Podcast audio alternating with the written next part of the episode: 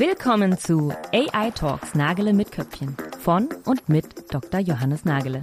Der promovierte Neurowissenschaftler hat seine Liebe zur Forschung nie verloren und spricht mit den hellsten Köpfen über die neuesten Trends rund um KI. Doch statt Business Blabla heißt es jetzt Nagele mit Köpfchen. Willkommen zur heutigen Episode von unserem Podcast. Ähm, heute geht es ums Thema Unsicherheit. Ähm, sehr spannendes Thema, Unsicherheit in der KI. Ähm, viele Leute können sicherlich mit dem Thema Unsicherheit in verschiedensten Kontexten irgendwas anfangen. Heute schauen wir es uns aus, aus einem ganz besonderen Winkel an, nämlich eben die Unsicherheit von Ergebnissen von KI-Algorithmen. Ähm, spielt heutzutage auch eine sehr große Rolle. Da werden wir gleich einfach nochmal tiefer einsteigen. Ja, und ich möchte unseren heutigen Gast be äh, begrüßen, die Cornelia Gruber, ähm, und würde auch ähm, dir direkt das Wort übergeben. Vielleicht stellst du dich einfach einmal vor. Ja, Danke. Also vielen Dank für die Einladung schon mal. Ich freue mich sehr, hier zu sein. Genau, hast ja schon gesagt, ich bin die Cornelia Gruber. Äh, ich mache gerade mein PhD an der LMU in München am Statistikinstitut. Ist, glaube ich, schon so ein bisschen Foreshadowing, warum mich das Thema ähm, Uncertainty besonders interessiert oder Unsicherheit im Allgemeinen. Ähm, genau, ich habe meinen Bachelor und Master auch an der LMU gemacht und weil mir das so gut gefallen hat, habe ich direkt weitergemacht. Ähm, hm. Genau, mit dem PhD und ähm, mein Thema sind eben Unsicherheitsquellen oder Unsicherheiten allgemein im Machine Learning-Bereich. Da merkt man schon wieder so ein bisschen die, diese Welt mit Statistik und Machine Learning, wo die sich überlappen, wo da die Grenzen sind, ist auch fließend. Aber das Thema Uncertainty, finde ich, passt sehr gut genau an die Grenze da rein. Ja, das sehe ich genauso, ja. Das ist, betrifft, wir haben, wir haben oft die, die Diskussionen, was ist Machine Learning, was ist Statistik, was ist KI und so weiter. Das nimmt jetzt alles nochmal ein bisschen neuen Twist mit den, mit den Foundation Models und so weiter, wo man ja subjektiv doch schon ein bisschen mehr das Gefühl hat, man spricht jetzt tatsächlich von sowas wie einer Art von Intelligenz oder so. Aber auch da ist das Thema Unsicherheit auch äh, super wichtig. Ja? Wenn man zweimal einen ganz ähnlichen Prompt eingibt, vielleicht nur mit ein bisschen geswitchten Worten kann auch was völlig Unterschiedliches rauskommen und so weiter. Ähm, deswegen super relevantes Thema. Uh, wie lange machst du dein PhD jetzt schon? Seit ungefähr anderthalb Jahren bin ich jetzt schon dabei. Genau. Ähm, habe jetzt halt auch so mich tatsächlich die erste Zeit sehr intensiv sozusagen mit diesen ganzen Grundlagenthemen von Unsicherheiten ähm, beschäftigt. Also was dann natürlich ein ganz wichtiger Punkt wird, ist ja, dass man irgendwann diese Unsicherheit auch messen will, irgendwie quantifizieren will, damit man die dann im Idealfall reduzieren kann.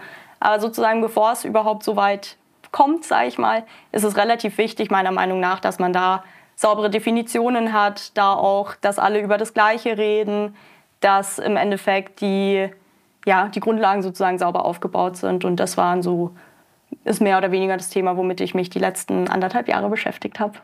Mhm. Ja, also wir haben uns auch, ähm, also vielleicht so ein bisschen, um zu erklären, wie wir überhaupt auch zusammengekommen sind. Wir haben uns mit dem Thema Explainable AI in letzter Zeit auch viel beschäftigt. Und da ist das Thema Unsicherheit irgendwie immer so ein bisschen mit dabei. Aber so richtig viel wird auch nicht darüber gesprochen. Und ähm, ich komme ja auch so ein bisschen aus der Welt, sage ich mal, der probabilistischen Modellierung und so weiter. Und da ist immer Unsicherheit mit drin. Ähm, schon intrinsisch in der Art, wie man sozusagen die Modelle aufstellt. Ähm, und ja, das äh, ist was, was, finde ich, einfach beachtet werden muss. Und ähm, Unsicherheit hat ja auch Vorteile. Also ähm, gerade jetzt sage ich mal in der probabilistischen Modellierung oder so oder auch äh, in der Art, wie unser Gehirn funktioniert, ist ja Unsicherheit etwas, das wir auch verwenden können, ähm, um eben zum Beispiel ähm, Ergebnisse sozusagen zu bewerten und so weiter. Also Unsicherheit wird ja oft so verstanden, als ist es was Negatives. Ähm, allgemein, ja, also auch im ganz normalen Sprachgebrauch, Unsicherheit verbindet man was mit was Negativem. Aber ich glaube, im, im, Zusammenhang mit Machine Learning ist es eigentlich was sehr Positives sogar.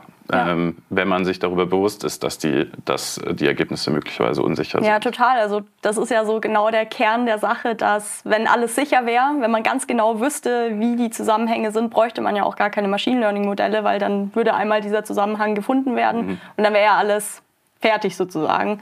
Ja. Und das ist ja genau das äh, Spannende daran, dass sozusagen diese Unsicherheit, gegen die kann man ja nichts machen. Also die ist ja einfach vorhanden so. Und da, dadurch ist es eben total wichtig, dass man irgendwie weiß, wie man mit der umgehen kann und es auch lernt, mit der umzugehen und dass das auch so ein bisschen mehr in diese ganze Machine Learning-Welt mhm. reinkommt. Also zeige ich jetzt ein bisschen das Gefühl, dass das ganz oft vergessen wird tatsächlich. Also man baut sich dann irgendeinen Algorithmus, der irgendwas klassifizieren kann oder irgendeinen Regressionskontext schätzen kann. Ja. Und da geht es dann ganz oft im Endeffekt nur um die Ergebnisse. Also okay, was ist, was ist die Prediction jetzt hat. Aber das Wichtige ist ja dahinter, dass sozusagen jeder Wert mit einer gewissen Unsicherheit mitkommt. Und das ist äh, genau das Spannende, finde ich, an dem Thema. Ja, es kann ja auch ein Algorithmus am Ende besser sein, der vielleicht, sag ich mal, die Labels falsch zugeordnet hat, aber sich eigentlich dabei sehr unsicher war. Das kann im Endeffekt trotzdem noch eine bessere, mhm. sozusagen, wenn du es aus einer spieltheoretischen Sicht siehst, noch eine, trotzdem noch besser sein als ein Algorithmus, der sich total sicher ist äh, über seine Kategorien und seine Labels. Total ähm, spannend, weil du jetzt halt gerade schon so mein nächstes Forschungsprojekt so ein bisschen angeschnitten hast. Ähm, genau darum soll es dann bei mir nämlich dann auch gehen. Ähm, und zwar schauen wir uns dann einen konkreten Datensatz an, der so ein bisschen aus dem NLP-Bereich kommt. Mhm. Also da hat man zwei Sätze, die aufeinander folgen. Und die Frage, oder einfach zwei Sätze erstmal und die Frage ist, folgt der eine irgendwie logisch aus dem anderen? Mhm. Widersprechen die sich oder sind sie neutral zueinander? Mhm. Und das ist eigentlich ähm, relativ spannend, weil man da nicht nur ein Label bekommen hat, sondern 100 Leute gefragt hat für jeden von diesen Satzkombinationen, was die denn meinen. Also mhm. ist es denn jetzt, folgen die zwei Sätze auseinander, äh, aufeinander oder widersprechen die sich? Und das ist total spannend, weil da gibt es, ähm, vor allem weil die Sprache ja nicht so eindeutig ist, also da, mhm. da gibt es ja Nuancen und Kontext, Informationen, die vielleicht nicht richtig rübergebracht werden. Und da hat man wirklich total in den Daten drin schon halt einfach eine Unsicherheit und dieses typische, was ist die Ground Truth? Mhm. Also was ist jetzt das richtige Label? Das macht in so, in so einem Beispiel halt gar keinen Sinn. Ja. Und da, genau da konnte man auch schon zeigen, dass wenn man äh, Modelle verwendet, die nicht einfach nur sagen, okay, das widerspricht sich ganz sicher, sondern eben diese Vielfalt der, der Label, also so diese Verteilung der Label mit ähm, einbeziehen kann, mhm. dadurch weiß, was sind total widersprüchliche Beispiele, dann haben die es geschafft, ähm, tatsächlich Modelle qualitativ besser zu machen, weil man genau sehen konnte, ähm, was sind die ganz eindeutigen Beispiele, die haben die meisten Algorithmen gut gemacht. Mhm. Und genau bei diesen Beispielen, wo sich auch die Menschen sozusagen uneinig waren, hat es der Algorithmus auch nicht geschafft, ähm, da ein richtiges Label sozusagen vorherzusagen. Und das ist dann ganz spannend, da wollen wir uns äh, dran setzen, eben diese Verteilung auch modellieren zu können. Mhm. Das ist auch total das passende Thema, dass das sozusagen gar nicht unbedingt eine Unsicherheit einfach verschwinden kann oder sondern die ist halt manchmal einfach in den Daten an sich einfach drin. Ja, ja, absolut. Also das ist immer wieder ein Problem auch in der Praxis. Ähm man äh, einigt sich dann auf sozusagen irgendein Label vielleicht, ja. Ähm, aber so richtig, also Ground Truth, du hast ja gerade den Begriff auch schon genannt, die Wahrheit kennen wir ja oft gar nicht. Und wir können auch immer nur so eine Art Guess geben. Und wenn wir jetzt den, den Algorithmus sozusagen auf unseren Guess overfitten, kann, das, kann dabei was rauskommen, was wir gar nicht wollen am Ende vielleicht hätten, wenn wir dem Algorithmus ein bisschen mehr Freiheit gegeben hätten und sozusagen diese, diese Streuung, diese Unsicherheit mitgegeben hätten in den Output-Labels, also in den abhängigen Variablen sozusagen, dann ähm, würde wahrscheinlich der Algorithmus ein viel umfänglicheres Bild von dem, von dem ganzen, äh, von den Daten bzw. den Zusammenhängen in den Daten ermitteln können. Ja. Ähm, ja, wir haben jetzt schon so ein bisschen auch über verschiedene Arten der Unsicherheit gesprochen. Ähm, ich, ich, ich mache immer gerne noch mal so, eine, so, so ein, ich hole immer gerne weit aus. Ich meine, ich komme ja auch aus der Physik und ähm, da gibt es ja ganz, eigentlich ja schon sozusagen ganz grundlegende Unsicherheit. Ja? Wir haben ja die Heisenbergische, Heisenbergische Unschärferelation.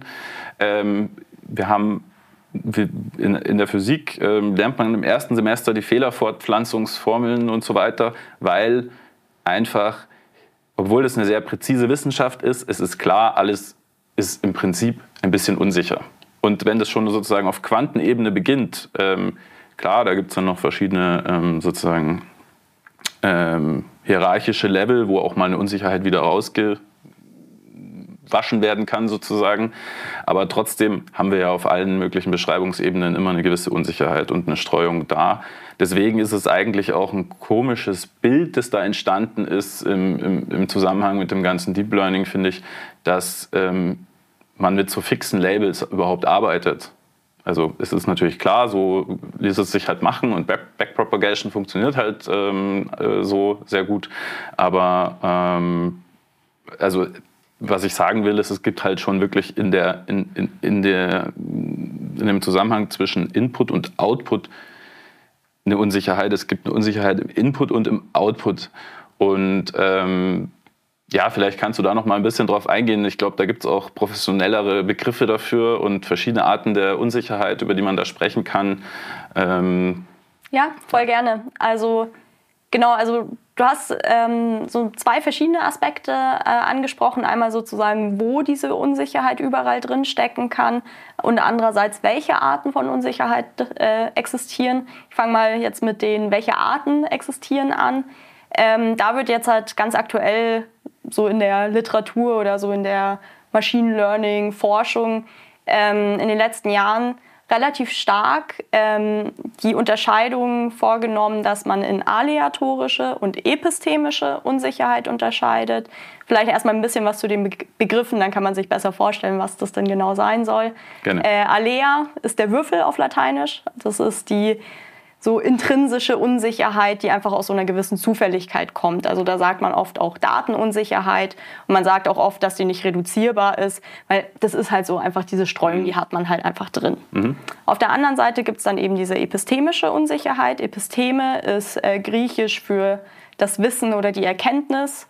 Ähm, und das ist die Unsicherheit, die daher einherkommt, dass man eben kein vollständiges Wissen über zum Beispiel diesen datengenerierenden Prozess hat oder über wie welches Modell das Richtige wäre. Also alles, was mit jeglicher Form von Wissen, also auch Expertenwissen oder einfach genug Wissen über die Daten, also die Datenmenge, ähm, zu tun hat, das ist eben, das wird in diese epistemische Unsicherheit reingesteckt. Mhm. Und man sagt, naja, Wissen kann man ja wieder irgendwie akquirieren, man kann ja mehr Wissen haben und deswegen ist die ja theoretisch reduzierbar. Mhm. So. Verstehe erstmal so schön, so gut. Das hört sich an sich auch ganz sinnvoll an, aber je länger man über diese Konzepte nachdenkt, desto mehr merkt man, dass eigentlich diese Begriffe gar nicht so fix und so klar sind und so eindeutig, wie, wie man meint. Mhm. Ähm, weil es sehr, sehr stark darauf ankommt, was man sich sozusagen genau anschaut. Also wenn wir sagen, Alea, der Würfel, würfeln wir mal. Gut, kann man das irgendwie vorhersagen? Nicht wirklich. Also es kommt halt eine 1, 2, 3, 4, 5 oder 6 raus. Das heißt, diese gesamte Unsicherheit, die wir im Würfeln haben, ist halt einfach aleatorische Unsicherheit. Kann man halt nichts reduzieren. Mhm. Wenn wir jetzt aber sagen würden, na gut, wir messen jetzt halt mal genau die Ausgangsposition und würfeln den auf eine ganz gewisse Art und Weise, dann hat man ja vielleicht eine bisschen bessere Chance vorherzusagen, was denn dann rauskommt. Mhm. Jetzt halt in einem ganz übertriebenen Extremfall, wenn man wirklich jede Windbewegung und Geschwindigkeit und sonst was äh, messen könnte, könnte man es ja theoretisch perfekt vorhersagen. Ja. Das heißt, alles, was davor aleatorische Unsicherheit war, kann dann irgendwie zur epistemischen Unsicherheit mhm. sozusagen sich umwandeln. Mhm. Aber das widerspricht ja schon wieder dieser Definition, dass die aleatorische nicht reduzierbar ist. Und deswegen ähm, finde ich es ganz wichtig, dass man da immer schaut, in was für einem Kontext und in was für einem Framework bewegt man sich. Und ähm, wie es funktioniert, dass man die trotzdem relativ sauber definieren kann und gut auseinanderhalten kann, ist, dass man eben zum Beispiel sagt, na gut, man hat halt einfach eine gewisse Datensituation. Also man hat gewisse Variablen, man kennt gewisse Eigenschaften von seinen Daten. Und solange man die nicht verändert, ähm, kann man aleatorische und epistemische Unsicherheit schön sauber definieren. Mhm. Also im Würfelbeispiel ohne irgendeine Kamera und ohne eine Ausgangsposition, da weiß man halt nichts Zusätzliches und das ist alles aleatorisch. Wenn man jetzt aber dieses ganze Framework verändert, könnte man dann wieder sagen, ähm, okay, man hat die Ausgangsposition nochmal als Variable. Und dann ist wieder dieses epistemische und aleatorische sozusagen eindeutig definiert. Mhm. Und das hilft einem dann im Nachhinein wieder bei der Betrachtung mit, was ist jetzt tatsächlich reduzierbar. Weil das ist ja im Endeffekt das, was einen interessiert. Man möchte ja irgendwie diese Unsicherheit reduzieren. Und meistens fängt man dann gar nicht viel mit der aleatorischen an, weil die ist halt einfach diese Zufälligkeit, die drin ist. Mhm, mhm. Okay, genau. du hast jetzt auch viel von Unsicherheit reduzieren eben gesprochen. Vorhin hatten wir auch schon erwähnt, manchmal will man es vielleicht auch gar nicht. Ja? Also, ähm, aber ich finde es find sehr spannend. Das erinnert mich auch ähm, an eigene ähm, Studien, die ich gemacht habe über Unsicherheit von ähm, neuronalen Repräsentationen im Gehirn. Also ähm, es gibt Zellen im, im, Gehirn, im Hippocampus, die signalisieren den Ort im Raum, während ein Tier rumläuft. Da kann man die Hirnströme messen und dann sieht man sozusagen an einer Stelle im Raum, dass diese eine Zelle immer gerne aktiv wird. Ähm, an einer anderen Stelle ist es eine andere Zelle. Und so, wenn, wenn man die ganze Population dieser Zellen anschaut, kann man sozusagen rückwirkend mit einem Bayesian Decoding for, äh, zum Beispiel ähm, relativ gut, ohne dass man das Tier beobachtet, also man muss das Tier einmal vorher beobachtet haben, um sozusagen die Zuständigkeiten der Zellen kennenzulernen, aber dann kann man im Nachgang ohne Kamera relativ gut dekodieren, wo das Tier rumläuft. Obwohl das Ganze sehr unsicher ist. Da gibt es große Streuungen, man spricht davon Overdispersion, also Überstreuung. Ähm, es ist sozusagen zufälliger als Poisson nochmal, also nochmal zufälliger als einfach nur Würfeln. Und ähm, das Interessante war damals, dass die ganze Wissenschaftscommunity sozusagen versucht hat, dieses Rauschen zu reduzieren und zu verstehen oder irgendwie zu modellieren durch noch extra Prozesse und so weiter. Und ähm, was aber ganz interessant war, wenn man genau hingeschaut hat, war die Abweichung, also das Rauschen, korreliert zwischen den einzelnen Zellen, was dann eigentlich da, da, äh, dafür gesprochen hat, dass es sozusagen aus unserer Sicht ein äh, epidemisches Rauschen zwar ist, weil wir nicht genügend Wissen haben, was da passiert, aber ähm, was ist das für das Tier? Ist es ein Problem für das Tier? Oder ist das, Problem, äh, ist das Tier sozusagen oder diese, diese, dieses, dieser Organismus, ähm, kann es das auch nutzen? Es kann ja sein, dass es das weiß, in welcher Weise oder was gerade diese, dieses Gesamtmuster der Zellen, das Gesamtfeuermuster verschiebt oder so. Und ähm, tatsächlich habe ich mir dann Tiere angeschaut, die im Dunkeln rumgelaufen sind und ähm, wenn die gegen die Wand ge ge gelaufen sind, dann hat sich, das, hat sich dieses äh, ähm, Muster sozusagen wieder stabilisiert und es war wieder ein bisschen korrekter. Ähm, das heißt, die Zellen haben wieder mehr an den Stellen gefeuert, wo sie feuern hätten sollen, basierend auf, äh, auf den Sessions im Tageslicht, auf, äh, basierend auf den Experimenten. Und ähm, ich habe damals viel darüber nachgedacht, wo, was ist, woher kommt jetzt eigentlich dieses Rauschen und wie interpretiert man, wie sollte man das interpretieren? Weil in der ganzen Dekodierungstheorie, also sozusagen, wenn man sich von einem Algorithmus oder von einer KI, in dem Fall war es eine wirkliche Intelligenz, den Output anschaut und man hat da so ein bisschen Rauschen, dann ist, stellt sich die Frage, was kann man damit dann machen? Was kann sozusagen ein nachgeschalteter Mechanismus wiederum damit machen? Je, je verrauschter das aussieht, desto mehr wirkt so, als kann ein nachfolgender Mechanismus nichts mehr damit anfangen. Zum Beispiel, wenn wir dieses Bayesian Decoding gemacht haben, um den Ort zu dekodieren, ähm, haben wir dann natürlich Probleme, wenn das Rauschen groß ist. Ähm, jetzt, wenn man aber die Korrelationen zwischen den einzelnen ähm, Zellen sich angeschaut hat, dann wurde das Ganze plötzlich ziemlich viel besser, die Performance von dem Decoder. Und ähm, da war es dann auch so, woher soll das Tier denn eigentlich auch wissen, wo es ist? Wirklich, bis auf den letzten Millimeter. Also bis zu welcher Genauigkeit können wir überhaupt erwarten, dass die Daten wirklich auch ähm, genau gemessen werden können? Im Endeffekt hat ein, ein Tier halt auch einen Messfehler. Ähm, und in, diesen, in, in, in diesem Kontext ähm, ist es auch mathematisch, finde ich, sehr interessant, wo man sozusagen den Noise-Term ansetzt. Ähm, ich weiß nicht, wie, wie, ähm, wie ihr das äh, in der Regel beschreibt. Also ich weiß nicht, wir haben jetzt keine Tafel hier und äh, vielleicht blenden wir es im Nachhinein mal ein. Wie, ähm, was sind denn so die gängigen Noise-Modelle, die ihr jetzt bei euren Betrachtungen ähm, verwendet? Also wir betrachten das gar nicht so konkret, dass wir sagen, okay, es gibt Noise-Term und es gibt noch irgendwelche mhm. anderen Terme. Okay.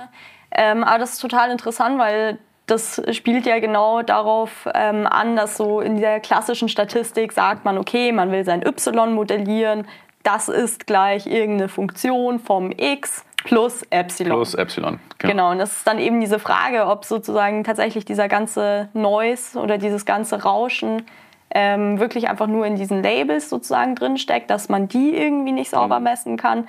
Oder wie du es eben schon ein bisschen angedeutet hast, dass es halt einfach in den Daten an sich oder in, im Gehirn des Tieres an sich schon drinsteckt. Also um in der Formel zu sprechen, wäre das dann genau, sowas wie man hat sozusagen. y ist gleich f von x plus epsilon, Klammer zu, plus vielleicht noch, noch ein anderer neues noch ein zweites Epsilon, ja. Genau, und das macht halt sehr viel Unterschied. Ja. Also auch, auch in der Art, ähm, in den, ja, in den, in den Nichtlinearitäten, die sich dann bilden und so weiter. Ja, total. Also das ist super relevant, da sich eben genau, genau solche Gedanken zu machen. Und das ist auch sozusagen, wofür ich als Statistikerin im Herzen immer plädiere, dass man sich da seine Daten auch wirklich hinterfragt, wo die herkommen, was da genau mhm. passiert ist. Weil eben genau diese typische Machine Learning-Betrachtungsweise ist auch ähnlich, dass man sagt, na gut, dieses Rauschen, dieses Epsilon, das hängt halt nur da, damit zusammen, dass du es halt nicht ganz perfekt modellieren kannst oder und es ist natürlich Gauss. Genau, und es natürlich Gauss verteilt. Ne? Sowieso. Everything is normal. Ähm, und das ist eben genau das Wichtige, dass man sich auch nicht nur überlegt, wo kommt ein potenzielles Rauschen her, sondern auch, hat man überhaupt alle wichtigen Variablen irgendwie gemessen? Hat man mhm. überhaupt die Daten, die man sich anschaut? Sind die alle aus einem total kleinen Bereich gesampelt, obwohl die, die wahre Welt oder die Realität eigentlich viel breiter wäre und man eigentlich ein viel, viel allgemeineres Modell hätte haben wollen. Das geht aber nicht, weil die Daten halt nur sehr spezifisch sind. Mhm. Oder man hat irgendwelche ähm, Missing Data Situationen, also fehlende Datensituationen, dass da entweder ganze, ganze Beobachtungen oder einzelne Variablen fehlen. Also so diese ganzen typischen Probleme, die man eigentlich so aus der Statistik irgendwie mal kennt und äh, auch eigentlich gelernt hat, wie man mit denen umgehen kann, die werden total irgendwie vernachlässigt im Machine Learning Bereich. Da sagt man, okay, ich habe hier meinen perfekten Datensatz, damit machen wir, da schmeißen wir jetzt ein Neural Network drauf und jetzt äh, läuft alles. Mhm. Aber genau ähm, das spielt so ein bisschen auf, auf eben dieses Überdenken, was sind die Unsicherheitsquellen, wo kommen sie überall her, wie können die irgendwie interagieren mit, mit den Problemen in den Daten und was kann man daraus dann sozusagen machen. Warum sollte ich mich darum kümmern? Warum sollte ich, wenn ich meinen Machine Learning-Algorithmus verwende, ähm, warum sollte ich mich drum Was ist denn dein Ziel mit dem Machine Learning Algorithmus? Also ganz oft will man ja zum Beispiel ein möglichst ähm, zuverlässig oder an sich ein möglichst gutes Modell haben. Mhm. Ähm, da sagt man eben also ganz oft so, schaut man einfach, wie ist denn die Accuracy allgemein. Ja. So. Wenn man die möglichst hoch hat, wäre es ja schön und gut. Das ist so das Ziel vom Modell. Wenn jetzt halt aber die Frage ist, möchte man zum Beispiel für neue, unbekannte Datenpunkte mhm was vorhersagen. Dann wäre es ja ganz interessant, da zu wissen, wie ist jetzt bei genau diesem einem neuen Patienten von mir aus in irgendeinem medizinischen Beispiel, wie ist da jetzt halt genau ähm, die Sicherheit, dass das Ergebnis, das der Algorithmus ausspuckt, auch tatsächlich so ist. Mhm. Und das sollte einen auf jeden Fall interessieren, ähm, zumindest in Anwendungen, die, die irgendwie ja, so ein bisschen relevanter, ein bisschen sensibler sind. Mhm. Also sowas wie im Endeffekt überall, wo es irgendwie um Menschen geht. Also ja. wenn man jetzt halt sagt, gut, mein Handy hat jetzt halt das Foto von dem Tier falsch einsortiert und denkt, das ist eine Katze anstatt ein Hund, mhm. Mai, passiert halt mal, wäre jetzt halt nicht so schlimm. Aber wenn man jetzt halt sagt, so, upsi, jetzt habe ich den Patienten aus Versehen als äh, super gesund einsortiert, aber in Wahrheit stirbt er jetzt halt in der Woche an irgendeinem Tumor im Gehirn, das wäre jetzt halt schon wieder ein bisschen äh, problematischer. Ja, ja. Und deswegen ähm, finde ich, dass eben genau in solchen Anwendungsfällen also wo sozusagen die Entscheidung einen großen Einfluss auf, ja, ich glaube, meistens ist es schon, schon Sachen, wo dann im, im Endeffekt jetzt irgendein Lebewesen sozusagen da äh, mit, der, mit der Entscheidung leben muss, ähm, dass es da eben wichtig ist, auch solche Unsicherheiten ja, benennen zu können, wissen zu können, wo die auftreten und die dann im Idealfall entweder reduzieren, wenn das ähm, möglich ist, oder wie in dem Beispiel mit ähm, vorhin mit dem Tier, das nicht genau weiß, ob das jetzt halt ein Zentimeter weiter links oder rechts steht, dass wenn man weiß, dass das einfach Unsicherheiten sind, die existieren, die einfach noch mit in diesen Modellierungsprozess mit aufnehmen. Mhm, mh.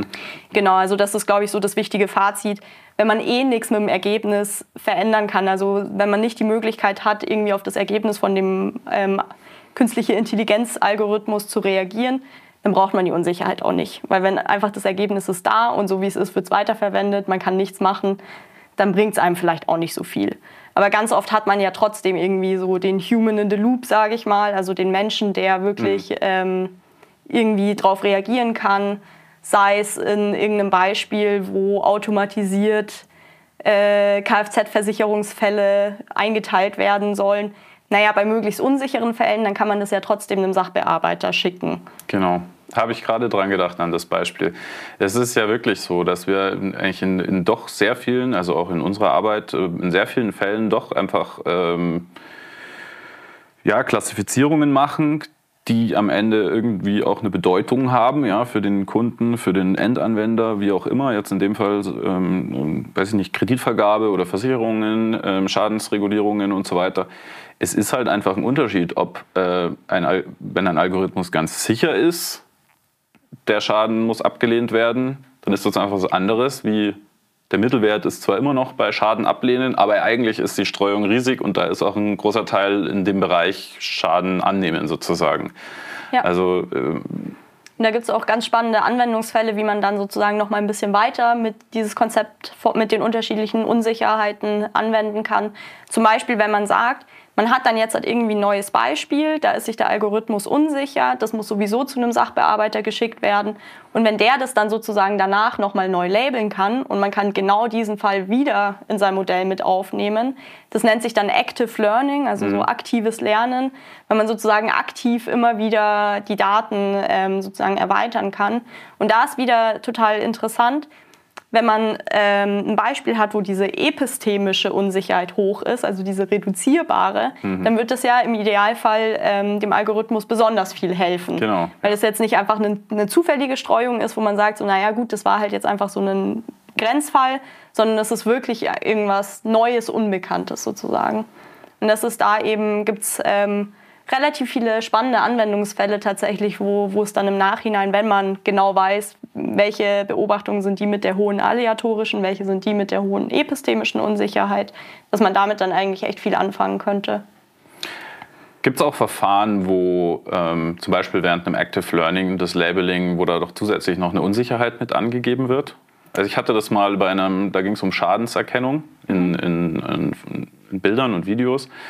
Ähm, und äh, da haben wir auch wieder immer wieder mit dem Gedanken gespielt, sozusagen dann noch das mit einem Active Learning Ansatz zu erweitern. Mhm. Ähm, und ich habe mir immer gewünscht, dass dann äh, der Nutzer auch angeben kann, wie sicher er sich denn ist bei, seiner, bei seinem Labeling sozusagen. Dann könnte man das halt auch wieder mit einfließen lassen und so weiter. Ja, ähm. also ist auf jeden Fall äh, jetzt hat sozusagen ein äh, aktives Forschungsfeld, wie man das gut machen mhm. kann. Aber da das ist eben nämlich genau ein Thema, dass man weggeht von diesen Ground Truth Labels.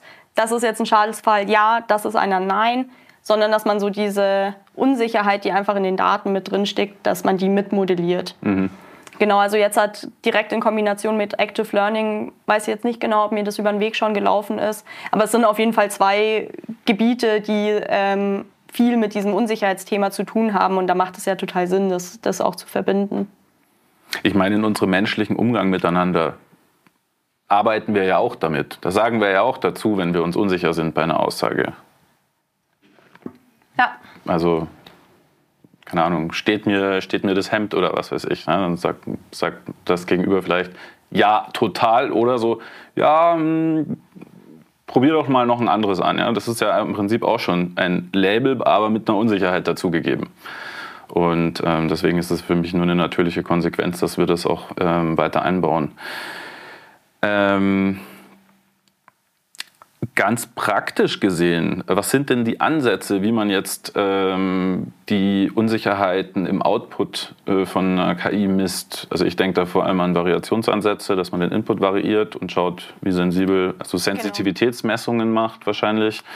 Das ist eine Möglichkeit, genau. Ganz viel wird ähm, also zum Beispiel so eine ganz heuristische Methode, die aber öfters angewendet wird, ist, ähm, das nennt sich dann Monte Carlo Dropout. Mhm. Ähm, Dropout ist ja eine Möglichkeit, wie man bei neuronalen Netzwerken ähm, die so ein bisschen regularisieren kann, dass die Ergebnisse da stabiler sind. Und das macht man, indem man sozusagen einzelne Neuronen einfach mal während dem Trainingsprozess mal ausschaltet, mal einschaltet, dass sozusagen nicht das gesamte Ergebnis an einer gewissen Stelle komplett nur von dieser Stelle abhängig ist, ja. sondern dass man so ein bisschen diesen Lernprozess verteilt auf dieses gesamte Netz. Ähm, das ist ursprünglich eigentlich eine Methode eben aus dem Training des neuronalen Netzes. Aber was man auch machen kann, ist, dass man das, wenn es schon fertig trainiert ist, nochmal anwendet, mhm. den gleichen Input sozusagen mehrfach durch dieses neuronale Netz schickt, immer wieder mit unterschiedlichen von diesen Neuronen an und aus.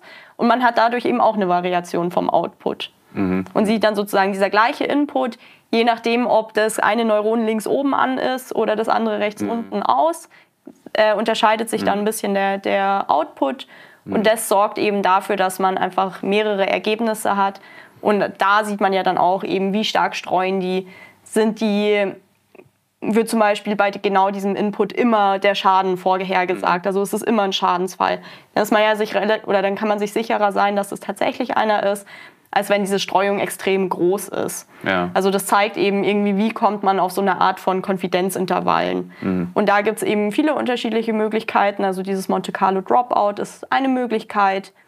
Ganz typisch auch Ensemble-Methoden, also dass man mehrere Modelle mhm. oder mehrere gleiche Modelle trainiert und da auch wieder ähm, die Outputs vergleicht. Also auch sehr, sehr ähnliche ähm, Möglichkeit. Was jetzt halt so, ich sag mal, im Kommen ist, ähm, sind Bayesianische neuronale Netzwerke. Mhm. Da ist sozusagen die Idee, dass man anstatt ähm, einfach feste Werte für seine einzelnen Gewichte überall hat, mhm legt man auf jeden, jedes einzelne Gewicht eine Verteilung drauf. Samplet dann jeweils. Die. Und genau, kann, macht es dann eben über diesen Bayesianischen Ansatz und dann kann man eben auch schauen, wie sich die Ergebnisse, wie sozusagen diese Verteilung von, ähm, also dieser Predictive Posterior nennt sich das, also mhm. von dieser Prädiktion, von dieser ähm, Verteilung, die eben den, das, das, die Zielvariable beschreibt, aber da muss man auch vorsichtig sein, nehme ich mal an. Sowohl bei dem Ansatz jetzt wie auch bei dem Dropout-Ansatz. Es geht wahrscheinlich erst ab einer gewissen Größe und Robustheit von dem, ähm, von dem Algorithmus, von dem Netzwerk. Wenn ich, glaub, ich jetzt ein kleines das, Perzeptron ja. mit ein paar Neuronen habe, dann ändert halt jedes einzelne Neuron an oder aus sehr viel. Ja, total. Also das ist, ähm, glaube ich, allgemein eine Aussage, die immer stimmt, dass man da wirklich darauf achten muss, dass die Modelle und die Datengröße und alles halt gut zusammenpassen und dass man da kein super krasses Overfitting hat oder auch überhaupt Modelle hat, die sozusagen komplex genug sind, um mhm. die Struktur zu erfassen. Also genau ja. das Gleiche, wenn du jetzt halt irgendwelche Bilder klassifizieren willst und da mit einem linearen Regressionsmodell, also dieses allereinfachste Modell, was es in der Statistik mhm. gibt, mit dem anfängst, dann kommt man da halt nicht weit. Ja. Und dass man da wirklich die Sachen aufeinander abstimmt, ist, äh, glaube ich, insgesamt äh, in allen Anwendungsfällen wichtig, egal ob man sich jetzt die Uncertainty anschaut im mhm. Nachhinein oder nicht.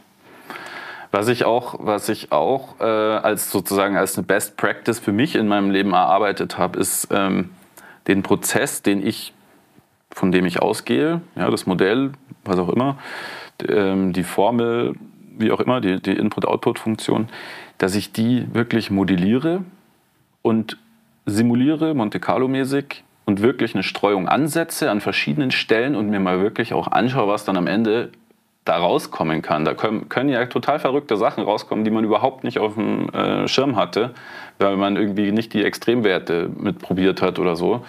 Und ähm, ja, es ist ja auch, es ist ja auch selbst in einem Datensatz, der, ähm, sage ich mal, irgendwie ähm, abgeschlossen ist und stabil, auch da drin kann es ja sein, dass es Regionen gibt, die, die unsicherer sind und so weiter. Und ich finde, das ist immer sehr hilfreich gewesen, einfach das wirklich auszuprobieren und rumzuspielen damit. Ähm, so Surrogatmodelle machen und solche Dinge.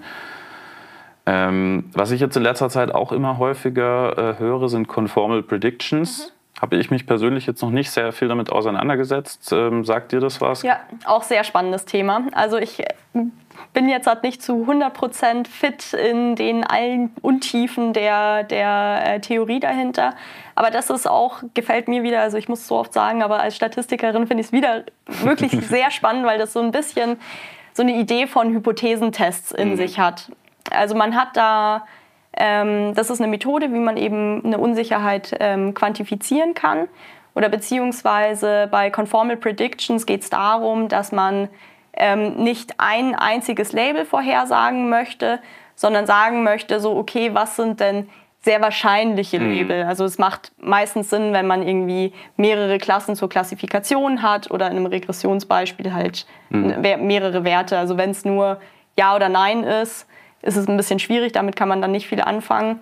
Ähm, aber die Idee dahinter ist, dass man eben schaut, man hat seine Daten und schaut, ähm, trainiert sein Modell darauf. Das ist jetzt auch erstmal total agnostisch, was das für ein Modell ist. Das kann man, soweit ich weiß, einfach dann im Nachhinein noch äh, sozusagen diese Conformal Prediction äh, mhm. draufsetzen und schaut einfach bei seinen bekannten Testdaten, wie sind, ähm, wie ist ein gewisser Non-Conformity Score.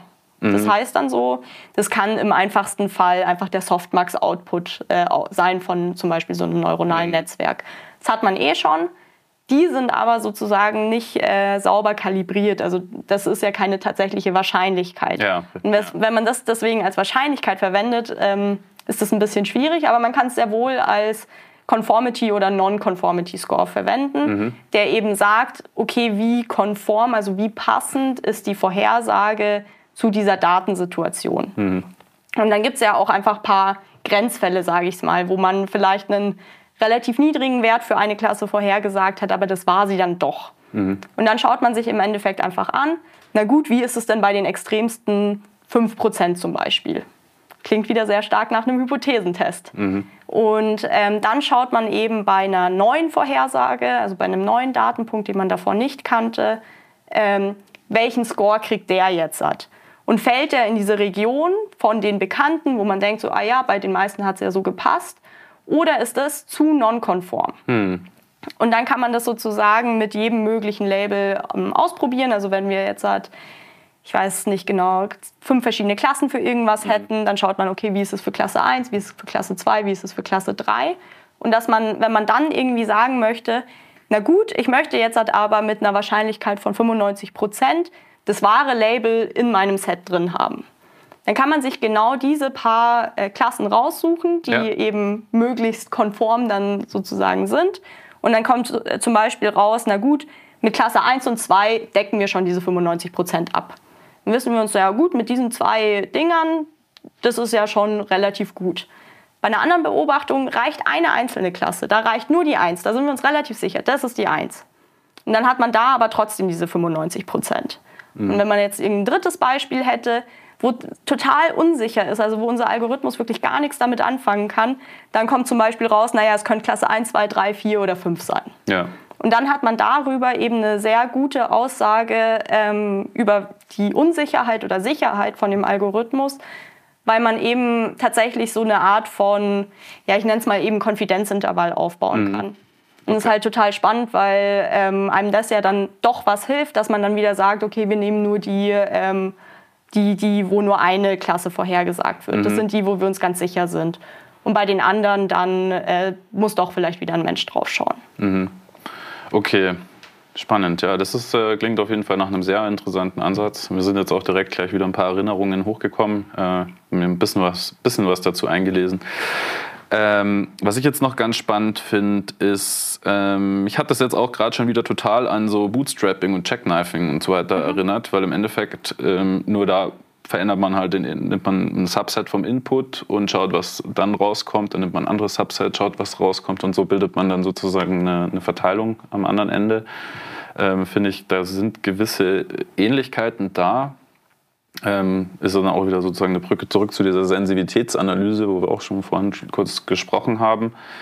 Ähm, was siehst du denn so in der Praxis? Also wir haben ja jetzt vielleicht nochmal um Kontext zu geben, wir haben ja jetzt äh, auf politischer Ebene in Europa immer mehr ähm, Regulationen, Regulatorien für KI, gerade auch in den Bereichen, wo wir schon drüber gesprochen haben, Versicherungen, Banken, ähm, Medizin sicherlich sowieso, ja, da ähm, gibt es ja schon immer ähm, ähm, viele Anforderungen und so weiter. Ähm, was siehst du denn jetzt so ähm, im Bereich Unsicherheitsmessung im, in der KI als so das, was wir als nächstes wirklich auch sehen werden im, im, im, in der Praxis? Das ist eine sehr gute Frage. Ich glaube, dadurch, dass ähm, sozusagen die Theorie dahinter noch nicht so super safe and sound ist, ähm, ist es, glaube ich, relativ schwierig, da schon Aussagen zu treffen. Also, weil man muss ja erstmal eine gewisse gesicherte Methodik, sage ich mal, haben, damit da das überhaupt irgendwie in Frage kommt. Also, Können wir die denn bekommen? Ich hoffe ja. Deswegen mache ich ja mein PhD genau zu dem Thema ähm, und hoffe, dass man da ein bisschen ähm, eben sozusagen Teil dazu beitragen kann, weil eben genau sowas wie dieses Monte Carlo Dropout, naja, man macht halt ein paar Neuronen an oder aus, aber wie viele mhm. und wann und warum? Okay. So, das sind alles Fehlen Fragen. So Daumenregeln. Genau. Und, so und am besten halt nicht nur Daumenregeln, sondern am besten halt wirklich irgendwie mathematisch, methodisch gesichert, dass man sagen kann, gut, wenn man diese Werte verwendet, dann hat man tatsächlich ähm, irgendwie gut Mit einer gewissen Sicherheit, einer eine gewisse genau. Unsicherheitsmessung. So, sowas in der Art. Ja. Ähm, also deswegen hoffe ich, dass sozusagen jetzt halt die ersten Schritte sind, dass da am besten, also ich glaube, dass was da wirklich viel helfen würde, wäre so ein bisschen mehr also ich nenne es mal interdisziplinäre Forschung im Sinne mhm. von, dass da jetzt halt nicht nur reine Informatiker, nicht nur reine Statistiker, nicht nur reine Mathematiker mhm. ähm, daran forschen oder nicht nur reine Physiker. Das ist ja genau, also wie du es auch gesagt hast, ähm, ein wichtiges Thema, sondern dass man da so ein bisschen ähm, die Brücken schlägt zwischen den Disziplinen, weil das, glaube ich, genau das ist, was einem viel hilft. Also Vielleicht hat man da die Informatiker, die mit vielen guten Ideen kommen. Sowas wie das Monte Carlo Dropout ist ja eigentlich eine sehr heuristische ähm, mhm. Anwendungsweise. Und wenn da jetzt halt mal ein Mathematiker da hinkommen würde und sagen würde, so, okay, ich beweise dir jetzt halt, warum das auch mhm. funktioniert. Mhm. Und jetzt zeige ich dir, warum das garantiert unter diesen und jenen ähm, Annahmen funktionieren muss. Wenn das alles ähm, sozusagen erfüllt ist, dann glaube ich, dass es auch deutlich einfacher sein wird, ähm, irgendwie so auf politischer Ebene Regulatorien äh, bringen mhm. zu können. Ja. deswegen wird halt sonst, glaube ich, viel einfach mit ganz einfachen linearen Regressionsmodellen ge gearbeitet, weil da hat man eben so Sicherheitsaussagen, ja. da hat man halt einfach Hypothesentests und wenn die Annahmen stimmen, dann ist man, hat man halt auch sozusagen. Ja, ich habe das Gefühl, dass tatsächlich inzwischen schon man jetzt doch mal langsam weggeht von der linearen Regression und äh, viele ähm, Unternehmen wirklich jetzt KI-Modelle äh, äh, verwenden und tatsächlich auch in kritischen Bereichen. Und das nimmt jetzt auch nochmal einen Schwung durch die Medien aktuell äh, ChatGPT und Co. Jetzt ähm, ist KI wirklich angekommen irgendwie, aber die, das Überprüfen dessen ähm, und die Regulationsbehörden und so weiter äh, oder Regulierungsbehörden, ähm, die tun sich da, glaube ich, tatsächlich echt noch ein bisschen schwer, weil das halt eben wirklich ein sehr kompliziertes Feld ist. Ich bin mir auch echt nicht so sicher, wie viel man da wirklich ähm, nachher machen kann, weil es wieder in jedem Einzelfall sehr unterschiedlich ist. Ich glaube, was man, was die Mathematiker zum Beispiel liefern könnten, wären so Upper Bounds und so Sachen. Ja. Also dass man zumindest mal so die, die Konvergenzraten oder irgendwie sowas in der genau, Art. Dass man solche Dinge ähm, finden und festlegen kann. Ähm, so Fischer-Informationen und sowas. Ähm, aber so ganz genau werden wir das Thema, glaube ich, auch einfach schon auf, ähm, auf aufgrund von ja, der, der Natur. Natur. der Welt sozusagen nicht, nicht, nicht handeln können. Ähm, aber ja, also äh, ich finde das ein wirklich sehr spannendes Thema. Ich bin total happy, dass du hier bist und darüber sprichst mit uns.